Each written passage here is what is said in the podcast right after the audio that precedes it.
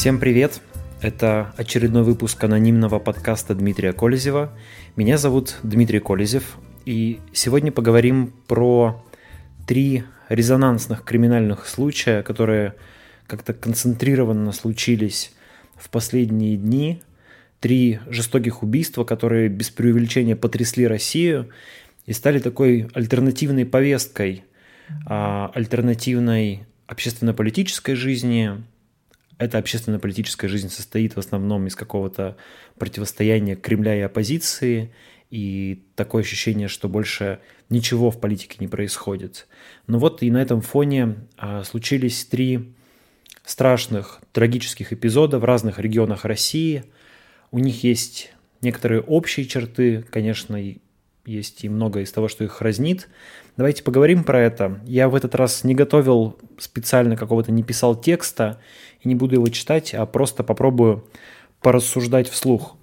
Первый случай – это убийство саратовской девочки Лизы Киселевой, которая пошла в школу, не вернулась, а ее тут же объявили в розыск, ее искали несколько тысяч человек, на пике поисков а, цифра дошла до трех тысяч человек – к сожалению, обнаружено было только ее тело, и был задержан мужчина, 35-летний Михаил Туватин, который э, ранее был несколько раз судим.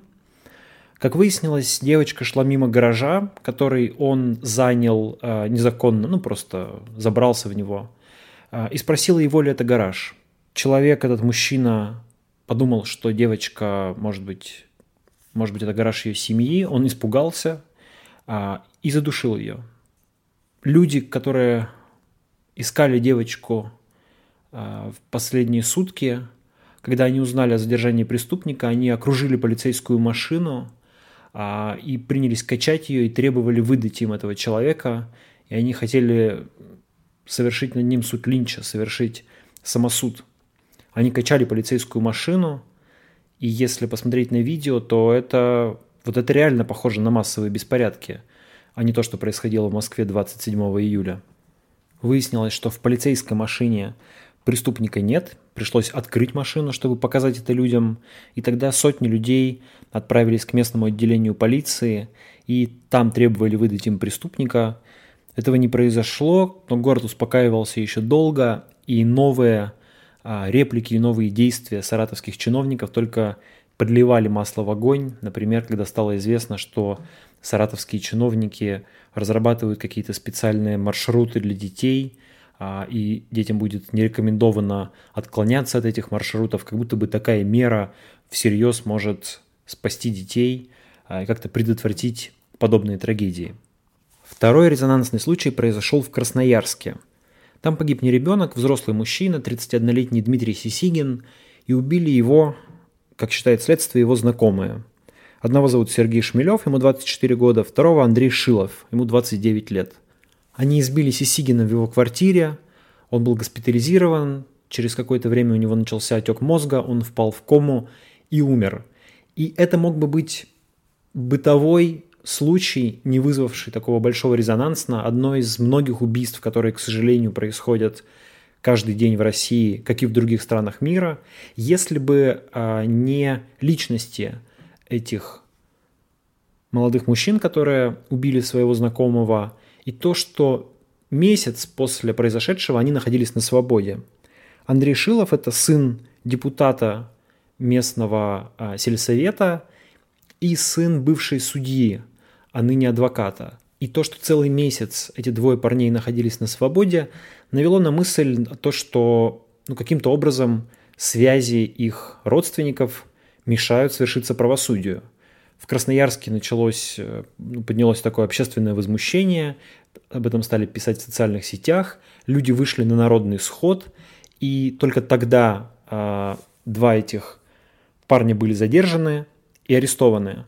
А, на два месяца, и Следственный комитет вынужден был выпустить специальный пресс-релиз, в котором специально подчеркивалось, что никакие родственные связи а, не помешают а, правосудию свершиться и не помешают наказать преступников. При этом нужно отметить, что это убийство, оно произошло как бы в режиме онлайн. Эти два молодых мужчина, они снимали происходящее в квартире на видео и в, посылали это видео а, своим знакомым, знакомым вот этого Дмитрия, Сися, Дмитрия Сисигина, которого э, они убили. Таким образом, это видео потом оказалось в сети, и, конечно, оно произвело сокрушительное впечатление. На нем, виде, э, на нем люди, которые на, в каком-то совершенно, с одной стороны, неадекватном состоянии, с другой стороны, они не кажутся пьяными или какими-то невменяемыми, они просто демонстрируют крайнюю жестокость, они смеются, несмотря на то, что один из них перемазан кровью, им весело от э, той ситуации, что они ну, избивают и фактически готовятся убить своего знакомого. И понятно, почему такая потеря человеческого облика заставила ужаснуться, вздрогнуть сначала весь Красноярск, а потом и всю Россию. Третий случай произошел в Екатеринбурге. На нем можно остановиться чуть-чуть подробнее, потому что я знаю его лучше.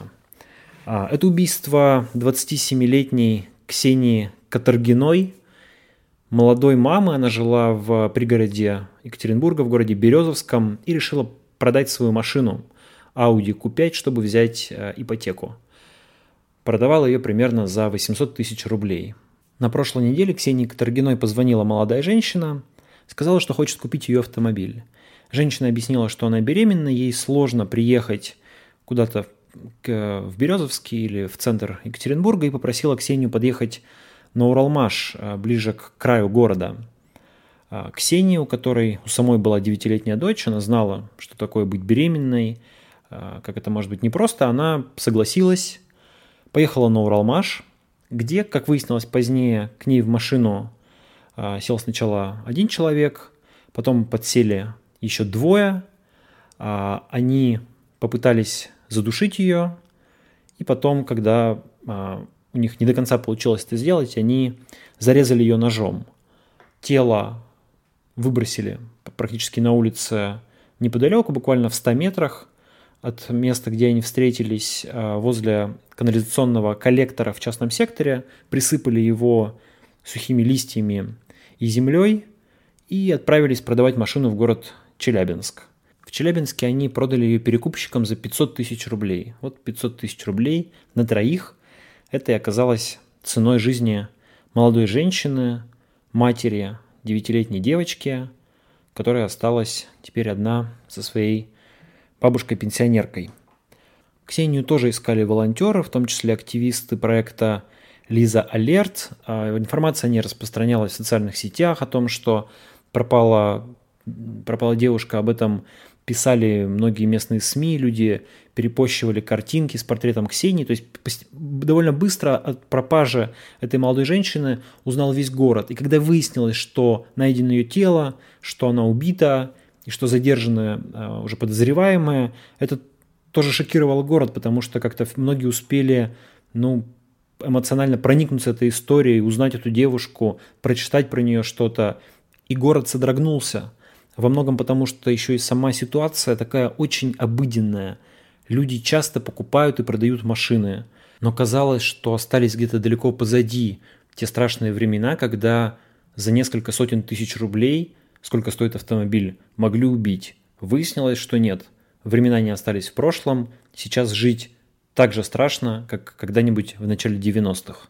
Екатеринбургская история сопровождалась несколькими особенностями, во-первых, к ней изначально примешался такой небольшой этнический оттенок, потому что было много разговоров о том, что девушку убили приезжие, девушку убили какие-то цыгане, и писали, что якобы даже какой-то цыганский табор снялся и ушел, чтобы не стать жертвой погромов. В результате задержанные оказались, ну, по сути, местными жителями. Один из них уроженец Узбекистана, его фамилия Ахмед Валиев, но он гражданин России и, насколько известно, достаточно давно жил в России, в соседней Челябинской области. Двое других – это семейная пара по фамилии Федорович, муж и жена, ну, точнее, у мужчины, у Михаила фамилия Федоровича, Екатерина, э, его жену зовут Екатерина Меньшикова. А, они тоже уроженцы города Копейск Челябинской области. Трудно сказать, какой они национальности, но они местные жители, это никакие не приезжие. Во-вторых, выяснилось, что а, Марат Ахметвалиев, вот старший из э, троих задержанных подозреваемых в убийстве, наверное, уже можно сказать убийц, потому что они признались в совершенном преступлении. Так вот, э, Марат Ахметвалиев до этого работал таксистом в Челябинске, и в сентябре он похитил в Челябинске автомобиль. Он не угнал его, но он взял автомобиль в аренду и не вернул. Он на нем работал как таксист. Компания, которая сдала ему автомобиль в аренду, заявила об этом в полицию, но Челябинский участковый не стал объявлять машину в розыск, и Ахмед Валиев примерно месяц ездил по соседнему Екатеринбургу на этом автомобиле с теми же номерами, попадал под камеры наблюдения, получал штрафы, и его никто не задерживал, никто не останавливал, э, никто не э, отправлял на допрос, никто не обвинял в том, что он похитил автомобиль. Потому что челябинский участковый не возбудил дело. Как сейчас объясняет челябинская полиция, оказывается, там как-то неправильно было написано заявление. Но все-таки это э, фантастическая ситуация, когда у нас, сейчас будет, извините, немножко отсылка к политике, когда у нас на митингах а, человека спустя сутки узнают по записям камер видеонаблюдения, даже если он там мелькает как пятнышко в толпе, а похитившего автомобиль, который ездит на автомобиле с этими номерами, в течение месяца не могут остановить и задержать. Хотя, наверное, возможно, мы не знаем точно, но возможно, если бы Ахмед Валиев был задержан, у него бы начались какие-то проблемы с законом, его, может быть, э, отвезли бы обратно в Челябинск, возможно, что этого преступления бы и не было. Ну, это, конечно, некоторые предположения и теории, как и попытки поискать какую-то социальную там, или экономическую подоплеку в этом последнем преступлении. Ведь когда люди готовы пойти на убийство за 500 тысяч рублей, скорее всего, возможно, а, в обществе что-то не так с уровнем бедности, с уровнем доходов, с уровнем социального расслоения. Впрочем, я бы, конечно, не стал тут упрощать и говорить, что вот, это вот, вот эту молодую женщину убили а, там, из-за проблем в экономике? Конечно, нет. Ее убили конкретные люди, конкретные подонки, которые пошли на это преступление, и это их ответственность, это не ответственность а, среды за то, что они пошли на такое преступление. Но тем не менее, какие-то предпосылки, в том числе и экономические предпосылки у преступлений есть. И мы понимаем, что чем беднее общество, чем хуже оно живет, чем больше в нем социальное, экономическое расслоение, тем больше совершается преступлений. Кроме того, у всех этих трех случаев, очень разных, произошедших по, разных, по разным причинам, с разными людьми, а, можно найти некие общие черты, связывающие, конечно, не сами преступления, но реакцию на них. Во всех трех случаях не последнюю роль сыграло общество. Лизу Киселеву искали волонтеры, несколько тысяч человек в Саратове – Ксению Катаргину тоже искали волонтеры, а, десятки или сотни людей в Екатеринбурге. В Красноярске люди вышли на народный сход, чтобы заставить власть покарать преступников. Везде мы видели участие элементов гражданского общества. И это важный момент. Во-вторых, следует отметить определенное недоверие людей полиции, которое, конечно, в первую очередь заметно в первых двух случаях. Когда люди качали полицейскую машину, требовали выдать им преступника, да, с одной стороны, наверное, это просто эмоция толпы, но с другой стороны, я думаю, что одной из причин этой эмоции является то, что люди не особо доверяют правоохранительным органам. Они слишком много слышали про разные истории, когда преступники уходили от ответственности, когда виновные избегали наказания, они знают слишком много таких историй, они видят коррумпированных полицейских, они не верят в справедливость суда, не верят в честную полицию, и поэтому они хотят сами вершить правосудие. Ну и в Красноярске эти опасения по поводу бездействия полиции были абсолютно оправданы. Собственно, до тех пор, пока люди не вышли на улицу, преступников никто не арестовал. Кроме того, давайте отметим то широкое освещение, которое получили все три случая в СМИ, в том числе на федеральных каналах. И здесь чувствуется такой элемент выпуска пара. Общество напряжено, оно во многом озлоблено, в том числе политическими, экономическими неурядицами, и такие события, они как бы дают выход определенной общественной энергии. Однако выход этот не обязательно конструктивный. Мы видим, как обсуждение этих случаев активизировало дискуссию о возвращении смертной казни в России. Конечно, тема была вброшена во многом искусственно депутатами Государственной Думы. Там была организована такая специальная дискуссия. Саратовский депутат говорил, что нужно вернуть смертную казнь, потому что он возмущен гибелью ребенка. А, записной думский либерал Павел Крашенинников возражал ему со страниц российской газеты, что нет, возрождать смертную казнь ни в коем случае не нужно, но обсуждение пошло, и, как мы знаем, а, отмена моратория на смертную казнь – это крайне обсуждаемая и крайне популярная в нашей стране тема. Как показывают различные опросы, даже в либеральных СМИ очень большое количество граждан поддерживает идею возвращения смертной казни. С моей точки зрения, это очень опасная идея, потому что все люди, которые поддерживают возвращение смертной казни, вероятно, думают, что она будет применяться каким-то очень жестоким и опасным для общества преступникам. Может быть, кто-то мечтает, что будут расстреливаться коррупционеры, как в Китае, где, казалось бы, где вроде бы, по слухам, коррупция меньше, чем в России, хотя это не точно.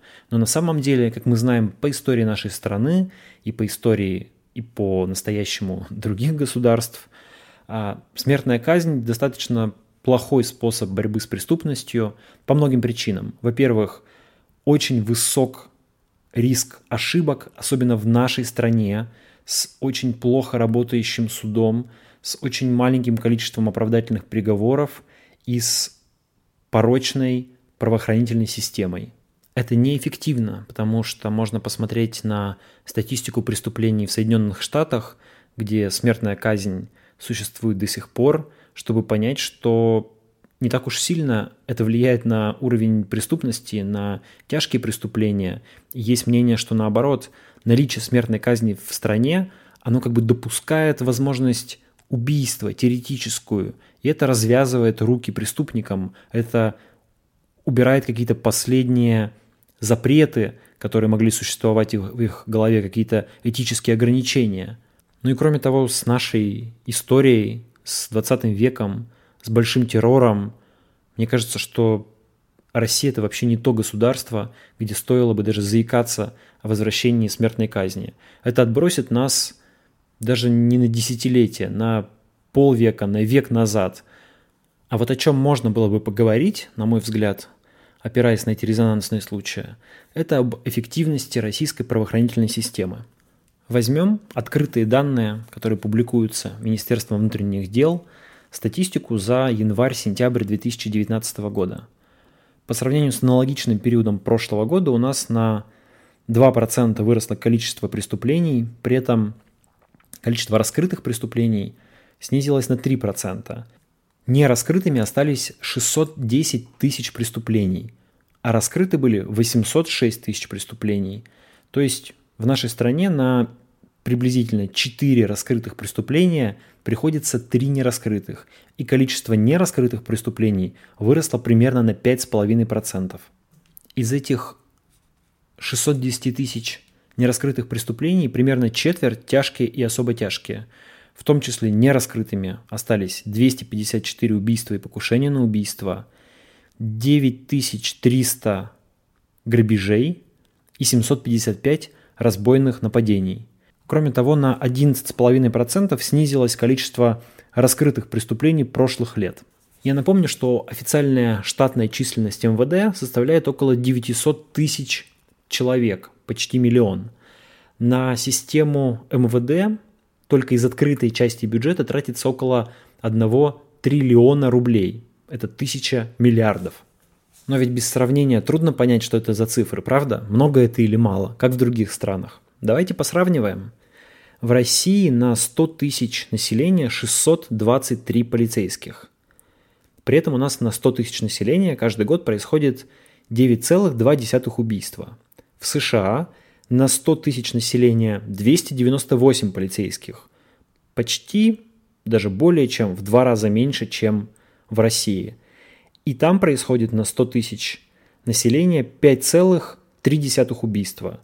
То есть у них почти в два раза меньше убийств и примерно в два раза меньше полицейских при этом. К вопросу об эффективности нашей полиции. В Германии 372 полицейских на 100 тысяч человек. Меньше, чем в России, чуть больше, чем в США. Но там одно убийство на 100 тысяч человек в год. Ну и просто так, ради небольшой провокации, Украина, любимая страна для сравнений. 356 полицейских на 100 тысяч человек, 6,2 убийства в год. В этом смысле и Украина, кажется, оказывается эффективнее России. И это мы еще не учитываем Росгвардию, Следственный комитет, ФСБ, прокуратуру, ФСИН и другие правоохранительные силовые органы, которые существуют в России. Все это огромная система, которая потребляет огромное количество денег, но уходит она в том числе на сохранение политического режима. На этой неделе мы все с вами наблюдали, как э, по новой раскручивалось и московское дело, по которому задерживали новых, в кавычках, участников беспорядков, которые там толкали полицейских и кидали в них пластиковые бутылки. А, и продолжалось дело ФБК, проходили новые обыски в десятках регионов России, а, происходили новые допросы, приходили к самым разным людям, включая каких-то бывших родственников и соседей. Как мы помним, по, по крайней мере, по словам Леонида Волкова, дело ФБК расследует 112 следователей. Ну а каждая операция, по меньшей мере, такая вот, которая по всей стране проходит, по меньшей мере привлекает около тысячи сотрудников силовых структур.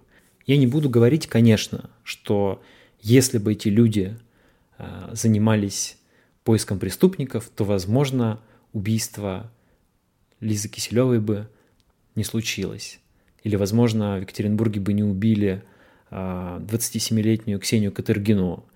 Ну, это, наверное, спекуляция. Но, тем не менее, все же действительно, если бы наши правоохранительные органы меньше занимались политическим сыском, меньше ловили оппозиционеров и меньше расследовали несуществующие уголовные дела, не только в отношении политических политических оппонентов режима, но и в отношении там, предпринимателей, у которых нужно забрать бизнес, еще кого-то.